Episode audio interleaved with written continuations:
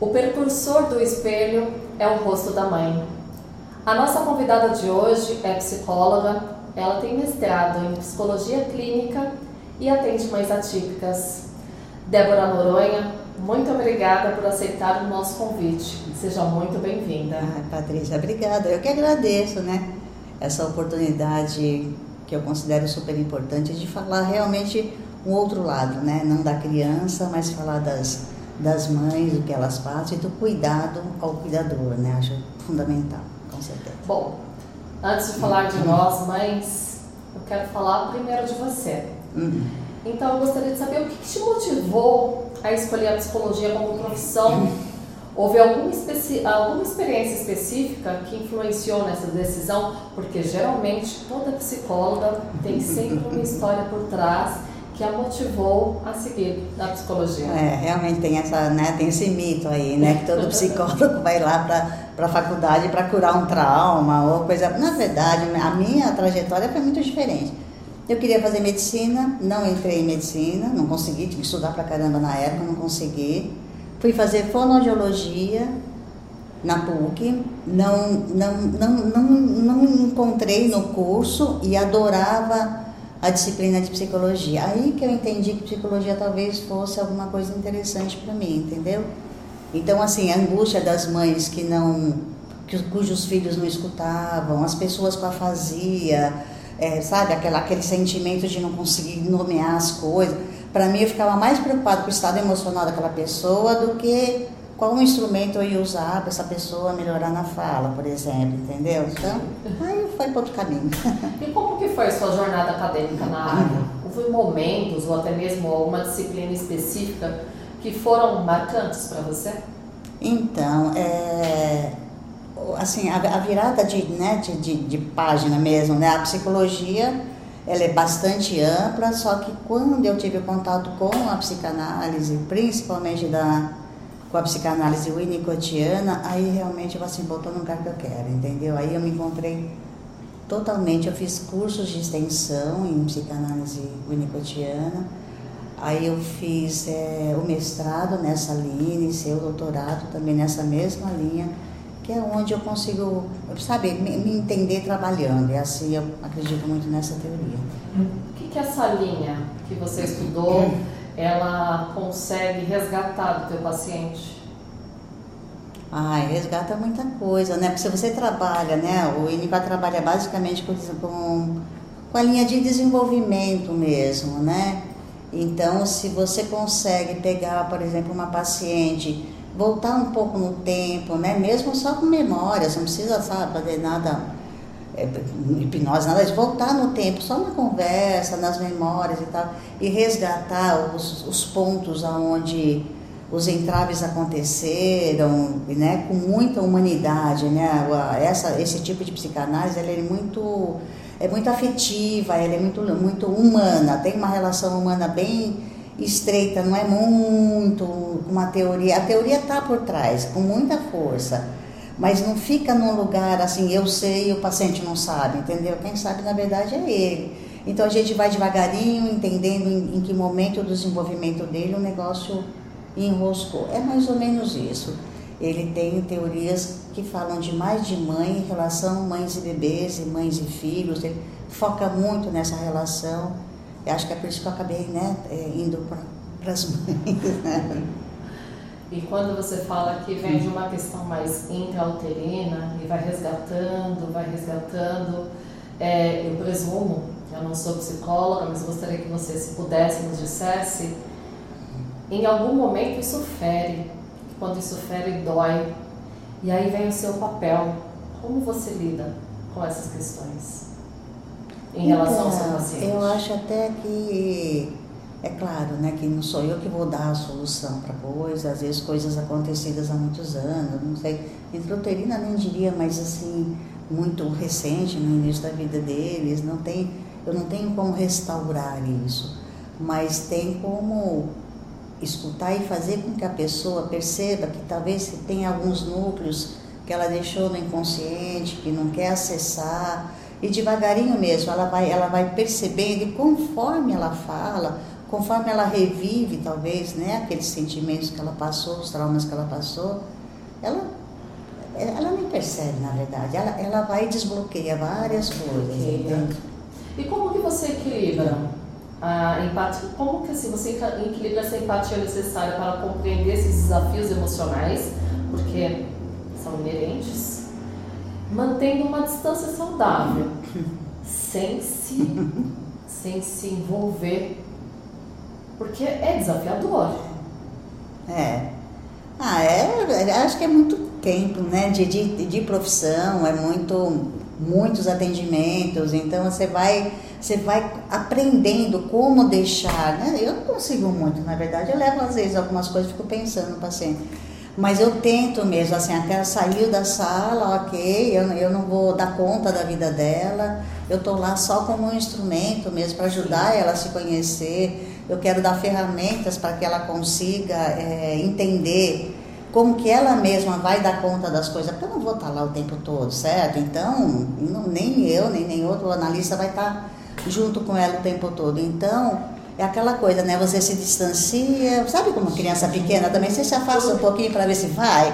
É mais ou menos assim, né? Então, ah, às vezes tem algumas coisas muito assim, sei lá, é risco de suicídio, algumas coisas pegam mais pesado, né? Aí você fica realmente preocupada tal. Mas assim, até nesses casos eu ainda consigo chegar em casa e ok, agora é a minha vida, a dela tá lá e é mais ou menos assim. E para gente finalizar essa primeira parte da nossa conversa, o que você diria para alguém que está considerando seguir uma carreira em psicologia com base nas suas próprias experiências e aprendizados. Ah, então, Patrícia, eu sou bem suspeita, né? Porque a psicologia para mim realmente foi ah, um encontro, né? Eu, e tem gente que não gosta, certo? Não vai, vai, vai para a faculdade, mas não, mas não vai. Mas assim, eu eu sou super a favor, até porque a psicologia você pode nem usar muito para para trabalho. Você pode querer ser, sei lá, uma arquiteta e gostar de psicologia. Sim. Ela vai, o curso em si vai te ajudar, entendeu? Não é lógico, um curso sem uma análise pessoal não tem nada, mas um curso ele vai ajudar você pelo menos conhecer um pouquinho o ser humano, o comportamento do ser humano. Isso vai te ajudar, eu acho em todas as profissões. Então, noções de psicologia eu acho que são fundamentais para qualquer profissão, qualquer vocação, qualquer coisa. Eu acho mas como eu te falei, eu sou suspeita. Então você pode falar que jornalismo é tudo, então tá tudo certo, né? Nós vamos para um rápido intervalo e voltamos em 30 segundos. Hum. Voltamos com Débora Noronha e agora nós vamos falar sobre a sua. Se eu acho que. Posso, não sei se eu posso usar é, o seu maior desafio, porque você está, você trabalha num local onde você atende as mães atípicas. Então, que gratificante para nós, enquanto mães, ter uma pessoa que nos ouça, porque dentro de uma maternidade atípica nós somos pouco ouvidas, né? A gente mais auxilia, a gente mais dá assistência do que a outra parte. Então, é, o que, que te motivou a se especializar no atendimento de mães atípicas? Existe alguma algo que de repente lá quando você iniciou sua trajetória você teve esse insight? Não. Também foi uma coisa meio quase que casual, inconsciente, casual, sei. quase que casual. Eu tava, já já estava trabalhando aqui no instituto, eu atendia crianças aqui. E um belo dia apareceu uma, uma das mães que estava bastante assim, triste, chorando muito, um pouco desorganizada, tal, não sei o quê. E eu era a única psicóloga do instituto, não tinha nem aba ainda nada, eu era a única psicóloga que trabalhava no instituto. E, e levaram, pediram se eu, puder, se eu podia atender essa, essa pessoa, né, essa mulher. E, e aí foi, né? Ela queria voltar toda semana, ela queria. E come... o próprio instituto teve a delicadeza, a sensibilidade de perceber que talvez ali fosse uma coisa que fosse ajudar na aderência né, das crianças, que fosse ajudar no estado emocional da mãe para dar conta de tudo que elas têm que dar, você também, né? Sim. De tudo que tem que dar, então é o quanto seria importante. Aí foi essa, depois em seguida já entrou outra, tá? E aí já fui me deslocando. fui tirando as crianças e começando só, pegando só o atendimento a adultos, meus pais, mães. Né? E na época você atendia quantas mães em média? Na época, dentro do instituto, Sim. três. Três mães. Três. É, e uma foi Comecei com três. Outra, como era é, bom. É, então, uma foi falando para outra, nada, até porque tem um pouco de você, é, tem um pouco de receio, tem um, sabe, uma fantasia, né? Ainda existe isso, em cima de terapia, sei lá, que vai descobrir, sei lá o que, né? Quem me dera poder descobrir, descobrir alguma coisa tal. Não, mas aí eu acho que foi. Foram, foram baixando a guarda, foram ficando um pouquinho mais sossegadinhos, que nada ia acontecer e tal. E acabou virando um espaço bem, bem bacana. Hoje eu tô com, sei lá, acho que quase 40, né? Nossa, que é. desafio, Débora. E como que você aborda a questão da autoestima dessa mãe e a autoaceitação delas? Porque nós, quando estamos, né, nós mães atípicas, nós temos nossos altos e baixos e muitas vezes a gente não. A gente tem uma autoestima em algumas situações né, por conta das circunstâncias baixas e, e a gente precisa também lidar com as questões do, dos nossos filhos. Então, como que você ajuda as mães nesse sentido? Porque é um desafio constante para nós. É, então, eu acho que a, a, mãe atípica, ela, é, ela tem, ela sofre um, um, golpe narcísico muito grande, entende? Então, a autoestima dela, ela já vem muito abalada, muito abalada. Mesmo que ela seja uma pessoa forte, e são todas, eu nunca vi nenhuma frágil, todas fortes, impressionante. Não sei de onde vocês tiram tanta coisa. É verdade. Mas assim, já vem assim de algo que não estava dentro do planejado, né? Uma criança típica não está dentro do plano de ninguém. É uma, uma reestruturação de vida, um narcisismo que eu digo assim, é, é, sabe quando você acha que você vai ter o filho perfeito, o teu casamento é perfeito, é tudo, tudo, tudo perfeito aí só que não, né? Muda. Exatamente, ainda mais filho. Filho normalmente é muito idealizado, muito idealizado. Então a ferida ela é, ela é, ela é muito forte. Para algumas mulheres, ela vira uma luta, né? Vira uma, uma como você está fazendo agora. Você usa, né? Aí todo o seu recurso para fazer até um, sei lá, uma divulgação disso e tal. Para outras não, para outras derruba e derruba com força, derruba bastante. Aí, aí vem uma ajuda, né? Um, um, um apoio psicológico nessa hora, eu acho fundamental, nem que seja só para soltar, desabafar, chorar e tal, não sei o quê. Porque essa mãe, Patrícia, essa que derruba demais, essa que não consegue suportar essa ferida narcísica, muito provavelmente ela vai se desligar da criança. Entende? De alguma forma. Ela vai ser uma criança que continua dando comida, continua dando banho, continua cuidando da criança, mas aqui ela já foi, ela já se desligou. E isso é o que a gente tenta evitar, porque não tem aderência a tratamento, não tem. O, desculpa, o vínculo fica super fragilizado. E aí eu acho que, que a intervenção psicológica ela entra justamente para, num lugar como aqui no Instituto Prato, para fortalecer a mãe para que ela consiga se vincular cada vez mais com a criança e aí o tratamento anda melhor, né? Claro. E em que medidas, Débora, a, em que medidas as questões de saúde mental, como ansiedade, depressão, são comum entre nós, né, mães atípicas? E como você aborda esses desafios que muitas vezes é, nós podemos ter um quadro ansioso, mas a gente acha que não, que é por conta de uma situação pontual. Sim, sim, ou sim. em algumas vezes nós estamos depressivas, só que a gente não se reconhece depressiva. Não. E às vezes está até meio mania, né? Fica toda, toda feliz, toda feliz, mas na verdade tem uma depressão bem forte embaixo, né? Uma mulher que não consegue parar, que fica lavando, limpando o tempo todo. Sabe esse tipo de coisa que ela já tá, ela tá numa depressão, só que é, se defendendo da depressão, né?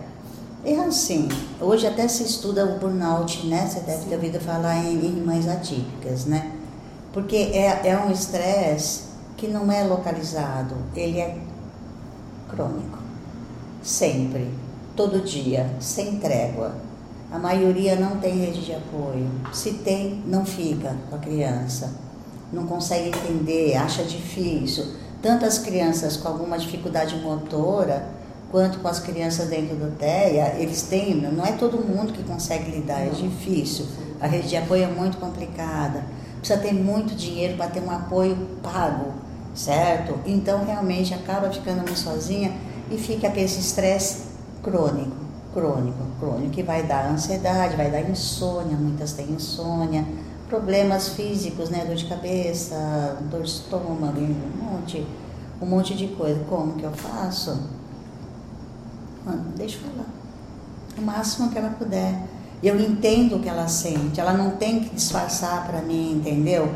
Eu tenho certeza que ela está passando por isso. Então, o falar, falar, falar é até um lamento muitas vezes, entende?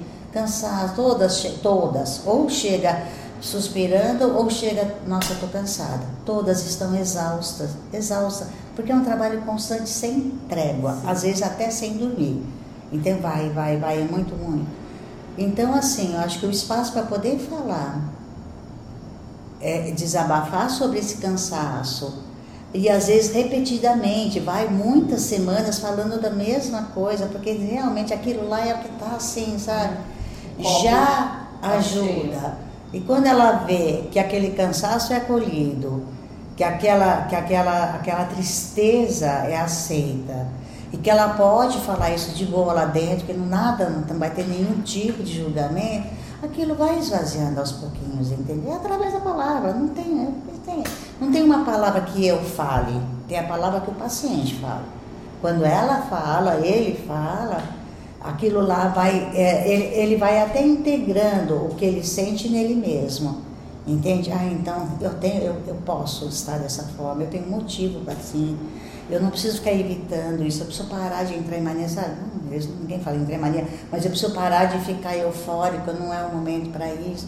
E aí vai, é, é, um processo, é, não é uma coisa rápida, não é, porque a minha abordagem ela não é rápida, ela não é da, da outra, de uma linha mais comportamental, onde fica muito mais assim. Porque de verdade, é, o que eu quero é que a pessoa tenha um autoconhecimento suficiente para dar conta depois, entendeu? Essa é a minha ideia. E você teve algum episódio que te marcou muito, que te deixou assim extremamente preocupada quando aquela mãe fechou aquela porta, saiu da sua sessão?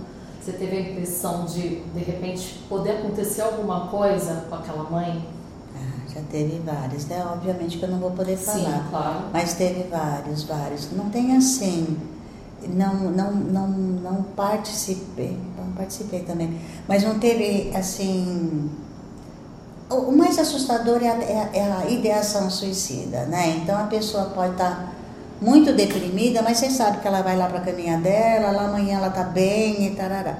Mas quando começa com uma ideação suicida, a gente não tem muita certeza se aquilo lá é só uma ideia, ideia.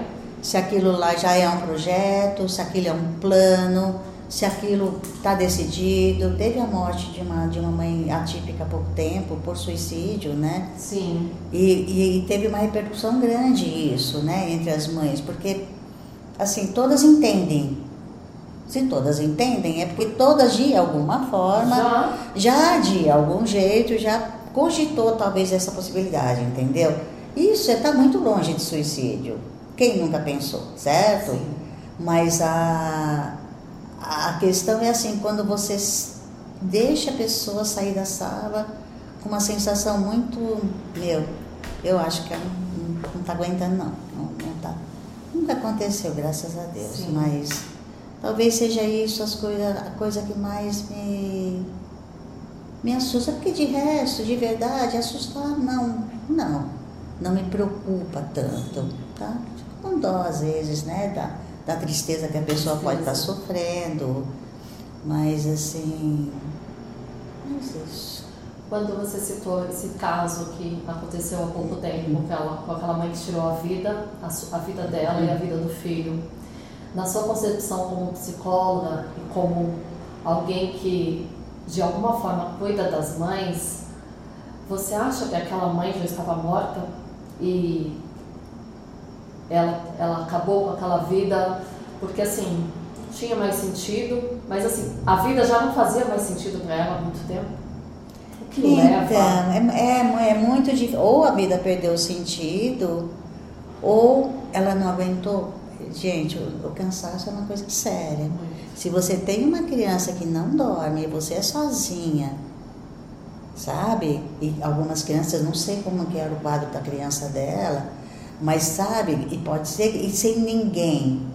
Eu acho que a rede de apoio nessa hora é, é fundamental, fundamental, é fundamental. Alguém que a pessoa possa, na hora do desespero, telefonar, mandar uma mensagem.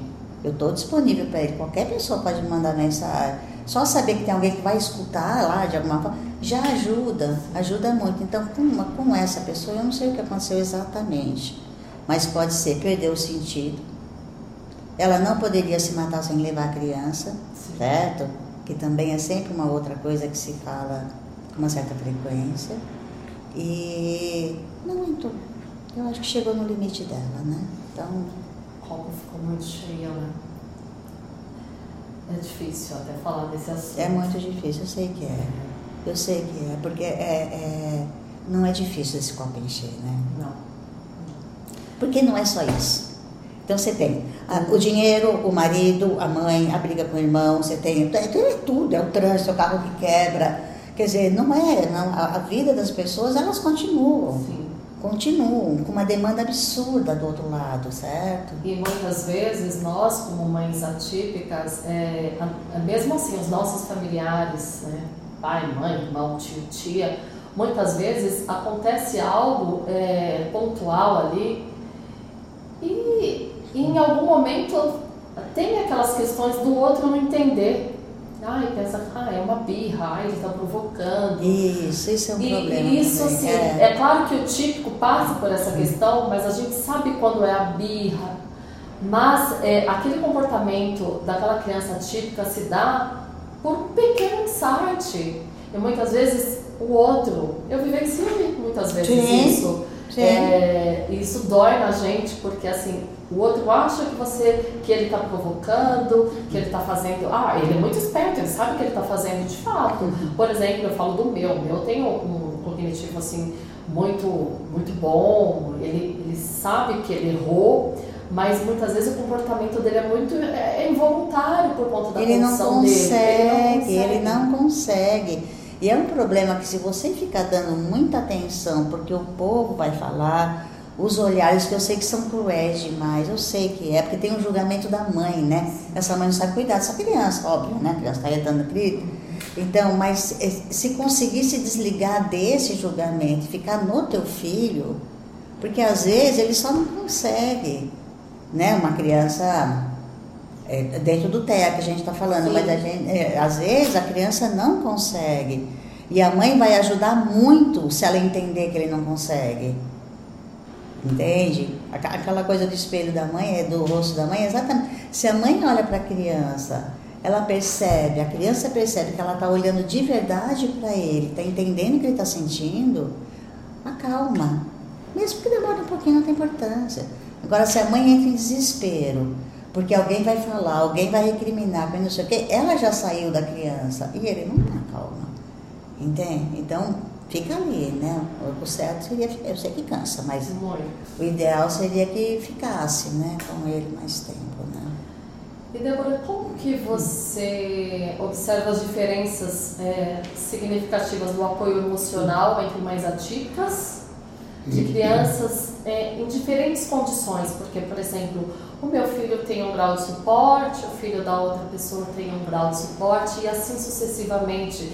E, e eu vejo que muitas fazem comparativos. Sim. E, e isso, é, na maioria das vezes, faz com que as mães fiquem mal. Ah, por que, que o filho dela fala, o meu não fala? Por que, que o dela anda, o meu não anda? Ah, desfraldou, o meu ainda não. Isso gera né, uma tensão muito grande. E aí eu quero saber da Débora, como que você faz esse essa como, como que eu posso dizer né, esse manejo com essas mães porque nós não podemos nos comparar não. eu como mãe atípica nunca não. comparei o meu filho com os outros porque a partir do momento que eu soube que ele era neurodivergente, eu coloquei isso para mim. Cada um é um. E eu não posso compará-lo com ninguém, ele é único. Exatamente, o ideal seria isso mesmo, que não comparassem. Não comparassem. Eu acho que tem um pouco de. Sabe por que, que meu filho é mais grave? Entendeu? Tem um pouco de. Não sabe também, às vezes a criança fala bem, né, desenvolve cognitivamente bem, dá uma trabalheira. Muito. Nossa! O meu. E fica até estranho, porque é uma criança que, que, que, que faz tanto e dá tanto trabalho. Quer dizer, é muito difícil, então, você chegar, por exemplo, e falar, ah, essa mãe aí tá tranquila, porque olha que, que, que, que meiguice que essa criança. Não sabe o que acontece lá em casa. Então, acho que era melhor realmente evitar as comparações. De, você sabe que aconteceu uma coisa interessante, porque aqui no Instituto tem as, as, as crianças com questões neurológicas. Então, tem os, né, as crianças dentro do TEI e tem as crianças com deficiências físicas, deficiências intelectuais e tal. E os grupos de mães tinha dos dois, né? Então, assim, dava para perceber uma certa competição de quem sofria mais, entendeu? Nossa. É verdade. É verdade. É verdade, porque cada um carrega, sabe o tamanho da sua dor, vamos dizer assim. Nem que a dor seja nas costas, vamos dizer, né? Porque, Mas tem. nossa, mas a dela dói, certo? Então ficava assim, ah, mas também teu filho, sei lá, é, fica quieto na cadeira e eu não preciso ficar correndo atrás o dia inteiro. Mas não sabe o que é pegar aquela criança e botar num banho, por exemplo, ou a tristeza de ver uma criança que não anda. Quer dizer, é difícil comparar, não é uma boa ideia, não é. Para a gente terminar, Débora, É. só, nós ficaríamos horas aqui falando, mas assim, antes do término, eu gostaria que você falasse um pouco sobre a questão, porque muitas mães né, se sentem lutadas o tempo inteiro. Porque quando eu recebi o diagnóstico do meu filho, eu chorei um dia, porque eu não estava esperando. Aí eu chorei, depois eu respirei, falei, bom, eu preciso buscar quais, a- quais são as alternativas para conseguir o tratamento do meu filho, etc e tal. Existem aquelas que ficam, nossa, numa depressão absurda e depois se reerguem. Existem aquelas também que acreditam que uma hora o Thea vai embora. eu já ouvi isso. Sim, não, sim. não, uma hora vai ficar tudo, né, Claro, tudo claro, normal. Claro. E existe aquela que vive um luto constante. E nunca que sai, E né? nunca que é. sai. E como é lidar com essa mãe? Porque o desafio é absurdo. É absurdo, é absurdo. São, são várias formas de reação, né? Mas assim, até né, eles elencam as, as formas de reação, os tempos de reação, que às vezes nem é na mesma. Então, primeiro a mãe fica em choque, depois ela nega, nega, nega, esse médico é louco, o que estão falando, para de bobagem, tarará. Aí vai, aí depois tem uma certa raiva de estar vivendo aquilo lá, uma tristeza intensa pra caramba. Aí depois é que vem um certo, um, pouquinho de equilíbrio, aceitação, aí vai, entendeu? Então tem um processo. Às vezes é rápido, às vezes é muito demorado. O que você me perguntou fica, é muito individual, é muito individual. Então se eu percebo uma mãe que o luto não vai embora, de jeito nenhum, de jeito nenhum. Então ela não consegue, é, é, sabe, enterrar aquele filho que ela imaginou para olhar para o filho que ela tem. Ela não consegue, ela não consegue para ir. Aí, às vezes, até é necessário uma intervenção medicamentosa, às vezes é necessário ajudá-la a sair daquilo, às vezes é necessário aumentar o número de sessões, porque uma vez por semana é muito pouco, entende? Então são vários, mas aí depende muito. É de cada um. É de cada um. Se a pessoa está vivendo só esse luto, se não tem um luto acumulado por outra coisa. Tem mãe, tem mãe que teve o filho, o diagnóstico do filho e perdeu a mãe no mesmo mês. Complicado, parece que perde tudo do dia para a noite, entendeu? Então acho que é individual. É bastante individual. O que eu sei é que a maioria passa por essas etapas. Entende? Então, e o quanto é importante a aceitação, chegar nessa fase de aceitação, porque só aí é que você vai cuidar do seu filho de verdade, Sim. entendeu? Não é do aquele filho que está na tua cabeça, entende? Então, são esses passos. E para a gente finalizar, eu gostaria que você é, falasse para as mães, né, para as pessoas que estão nos acompanhando, qual que é a mensagem daquela que cuida de quem cuida. Ai, ai, ai, a mensagem. Eu acho que a mensagem é se deixem ser cuidadas, entende? Se permitam. Se permitam não serem tão poderosas em tudo, se permitam não conseguir às vezes muitas coisas, se permitam não gostar muitas vezes da vida que estão levando, se permitam até não gostar da criança em alguns momentos. Eu tenho certeza que pelo menos pela criança o amor vai ser sempre maior, ela está super garantida. Então em alguns momentos você pode até ficar com raiva do seu filho que está tudo certo se permite esmorecer, não aguentar, pedir ajuda, entende? Porque é, parece que tem um mecanismo assim absurdo que a mãe veste, que ela vai, ela pode, ela faz, ela acontece. Só que ela não aguenta, tem hora que ela não aguenta. Então, quando ela consegue entender que ela pode fraquejar, que ela pode sim não aguentar, por pequenos momentos ela pode eu acho que a minha, minha, minha mensagem talvez seja essa: se permita a, a pedir ajuda, a esmorecer, a cansar, a chorar, a se desesperar, a se descabelar. Se permita, porque senão não vai conseguir, não. Né? Perfeito. Débora, muito obrigada. Obrigada a você, pela sua participação, pelo seu tempo. E, e, parabéns por esse trabalho tão extraordinário. Hum, parabéns por você também. É, é muito difícil você não ter uma coisa é você ter a rede de apoio, seu pai, sua mãe, para conversar, mas é tão importante que você tenha um profissional que saiba quais são os mecanismos que ele precisa utilizar para te dar o mínimo de conforto que você precisa. Então, muito obrigada. Obrigada a você, Patrícia. Agradeço muito mesmo. Entrevista gostosa, leve como sempre, né? Muito, muito, muito obrigada. E acho super relevante esse tema, bastante importante. Obrigada. Tá bom? Na próxima semana a gente volta com mais um episódio de Mães Atípicas Somos Muitas. Até lá.